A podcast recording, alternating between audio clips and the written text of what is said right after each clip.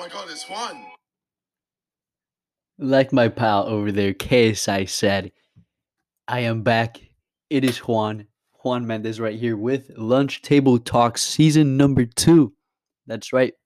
And not only that, and I'm hoping you guys could hear, I have a new microphone. New microphone, new setup. Things are looking really nice. Looking towards the future. I said I wanted to improve the podcast slowly, the radio show, the conversations. Everything is slowly going to get better. And getting this microphone is one of the first few steps. And I hope you guys can tell the difference. I'm going to work towards seeing what the best settings for it are. But I'm already hoping that you guys see the improvement and the capacity that this podcast has now. I got a microphone that has not only a micro, sorry, an omnidirectional um, voice recognition, but also um, two directional um, omni. I don't even know what I'm talking about, but I got a new microphone and I'm just testing it out on this really quick update, kind of like the trailer, five minutes. Gonna make it really short and sweet, but I just want to say for season two, we have a new microphone. I'm going to have a new setup, new guests. Absolutely everything is going to be amazing. And I cannot wait to bring it to you guys because I mean it when I said I wanted to bring this a lot of effort and really show what I'm capable of and have it in my portfolio, but also self improvement and just being happy because I'm really happy being able to just talk into this microphone and knowing that now it sounds better than it did before when I only recorded with my laptop. So let's do a little bit of uh let's talk some sports now that we're here. And oddly enough, and I am talking about something really odd that happened, and that is LeBron James being kicked out in the first round, being bounced out out of the playoffs. 4 to 2 on the series versus the Phoenix Suns. The Phoenix Suns commanded by Devin Booker, and by what is now known as the CP3 effect. CP3, a player that every time he joins a team, their winning percentage magically goes up. That's what he does. A lot of people, including myself, sometimes don't like to accept how good CP3 really is for a team, but he is good. He's going to be a Hall of Famer. He deserves it.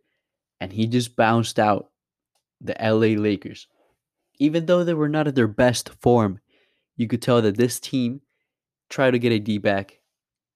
They thought at home they could do something with just LeBron and Dennis Schroeder, who was also coming back from injury, and Cal Kuzma, man, Cal Kuzma. I could do an entire segment on Cal Kuzma. Andre Drummond, Caruso played incredible the first few games, but his offense cannot be relied on because eventually it becomes predictable but who is not predictable? LeBron. But he's predictable when he doesn't drive to the basket and shoot free throws, which he didn't do at all.